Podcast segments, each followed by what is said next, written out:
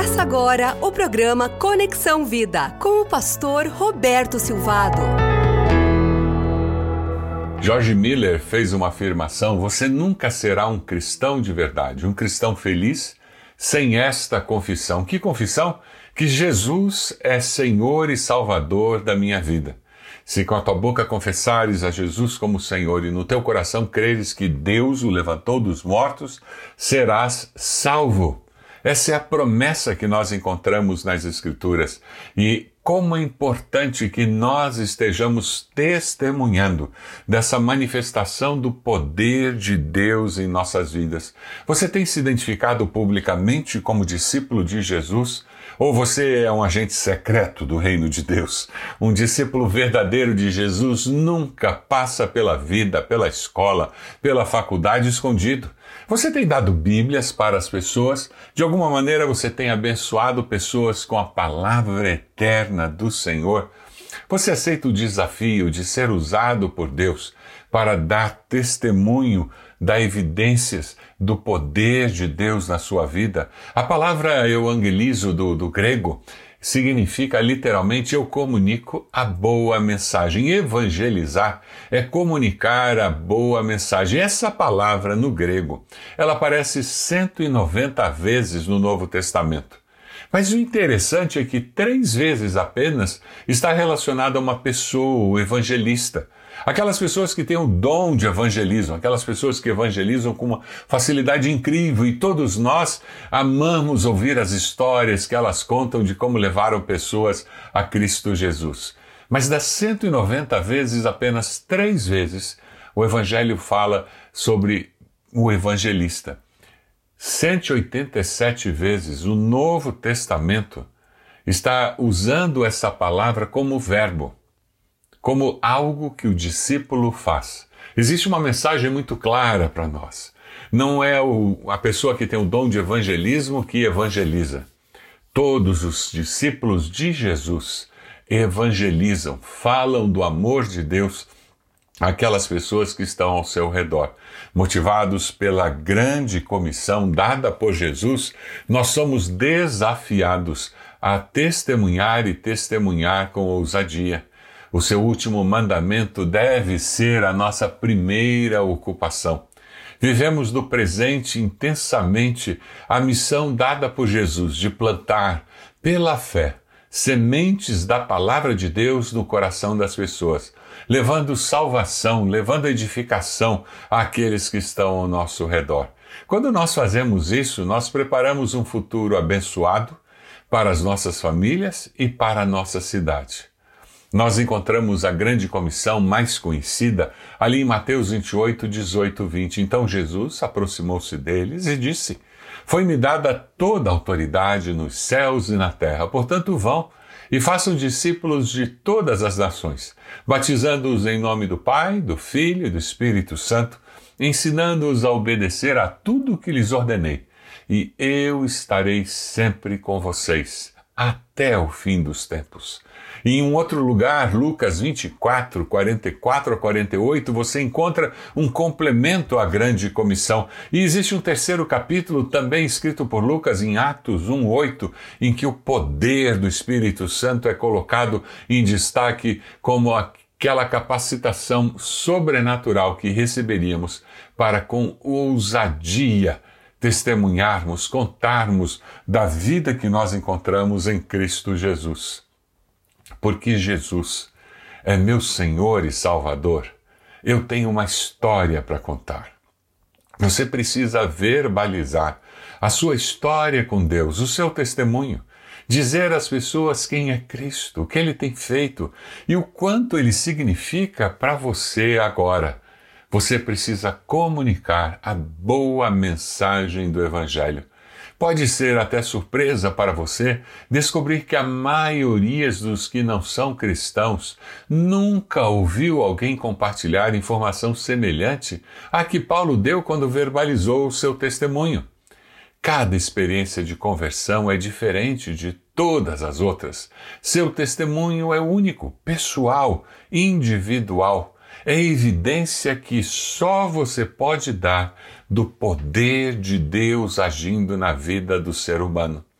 Você gostaria de aprender com o apóstolo Paulo a preparar o seu testemunho de tal forma que você possa abençoar as pessoas que você encontra no banco, na fila do mercado, na frutaria, pessoas que você encontra num, numa reunião social e num momento de conversa, em dois, três minutos você compartilha a história da sua vida com Jesus. Foi o que o apóstolo Paulo fez em Atos 22, de 1 a 15, e mais uma vez ele ele faz a mesma coisa em Atos 26, de 9 a 20. Você pode encontrar uma estrutura simples de como construir esse testemunho vendo o testemunho de Paulo. Ele primeiro fala sobre a minha vida e minhas atitudes antes de seguir a Cristo. Depois ele fala sobre como ele compreendeu que Deus falava com ele, como ele se tornou um cristão. E por último, o que ser cristão significou para ele. Eu quero desafiar você a pensar em como você pode construir o seu testemunho pessoal. Como você pode dizer: a minha vida e minhas atitudes antes de seguir a Cristo eram? Como você pode dizer: como eu compreendi que Deus falava comigo? Como eu me tornei um cristão? E por último, o que ser cristão significa para mim? Eu queria falar com você sobre a primeira parte do testemunho que você encontra nos versículos 9 a 11 de Atos, de Atos 26. O apóstolo Paulo diz: Eu também estava convencido de que deveria fazer todo o possível para me opor ao nome de Jesus o Nazareno. E foi exatamente isso que fiz em Jerusalém. Com autorização dos chefes dos sacerdotes, lancei muitos santos na prisão e quando, quando eles eram condenados à morte, eu dava o meu voto contra eles. Muitas vezes ia de uma sinagoga para outra a fim de castigá-los e tentava forçá-los a blasfemar. Em minha fúria contra eles, cheguei a ir a cidades estrangeiras para persegui-los. Minha vida e minhas atitudes antes de seguir a Cristo, isso que o apóstolo Paulo fala em Atos 26, 9 a 11 para ajudar você a pensar ao redor do que a sua vida girava antes de você conhecer Jesus como Senhor e Salvador. Quais eram os problemas? Quais eram as necessidades que você tinha? Como alguém caracterizaria a sua vida? Se alguém fosse falar como você vivia, o que essa pessoa diria de você? Cuidado ao preparar um testemunho. Muitas vezes as pessoas focam tanto na vida sem Cristo, no pecado que existia, que elas perdem a alegria da salvação em Cristo no seu testemunho. Gastam pouquíssimo tempo falando de como eles foram transformados. Mencione rapidamente aqui pelo menos uma coisa que fazia com que você hum, sentisse um vazio existencial na sua vida. O que aparece aqui na primeira parte do seu testemunho, lá na última parte, será resolvido por Deus, será transformado pelo poder de Deus. Quando você nasceu num lar cristão, e talvez você esteja dizendo, pastor, desde a infância eu fui na igreja, meus pais me levavam. Que bênção, você é um privilegiado. Mas eu tenho certeza que lá pela adolescência, a juventude, houve um momento de consagração, um momento marcante na sua existência em que o Deus dos seus pais se transformou no seu Deus. Quem sabe o seu testemunho tem, tenha que ser dado neste momento especial da juventude. O meu testemunho é assim. O meu testemunho foi montado usando essa experiência que eu tive aos 19 anos de idade. Sabe por quê? Porque filho de crente não é crente. Gato que nasce no forno não é bolo, continua sendo gato. Porque você nasceu num lar cristão, foi criado na igreja, se você não teve uma experiência de transformação, de novo nascimento com Jesus, você precisa arrepender-se agora, confessar Jesus como Senhor e Salvador, Salvador e aceitar a Cristo e seguir ao Senhor como seu discípulo.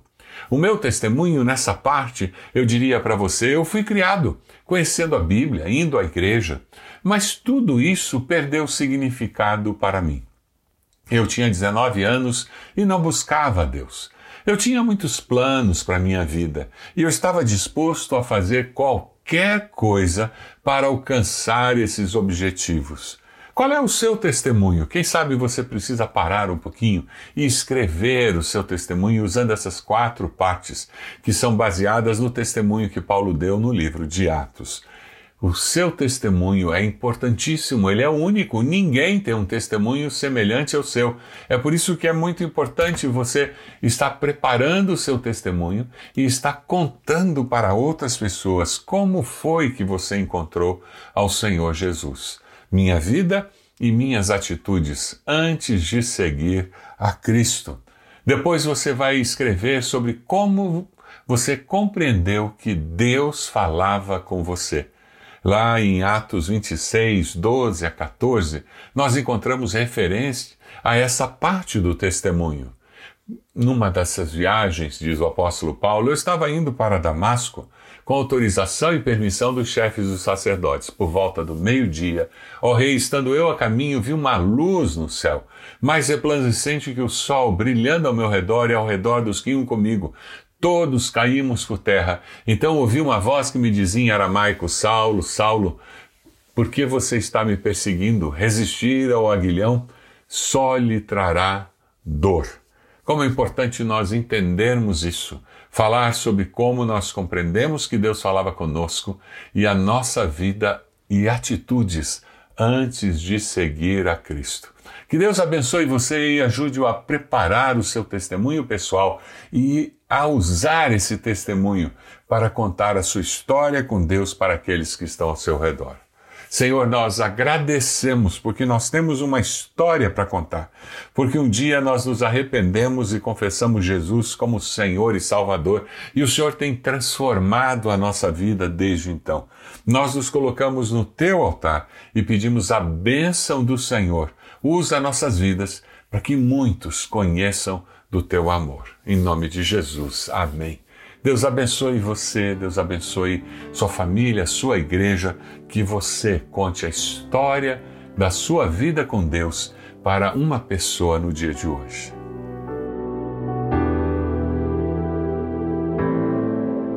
Você acompanhou o programa Conexão Vida. Acesse bacacheri.org e conheça um pouco mais da IBB, uma igreja viva.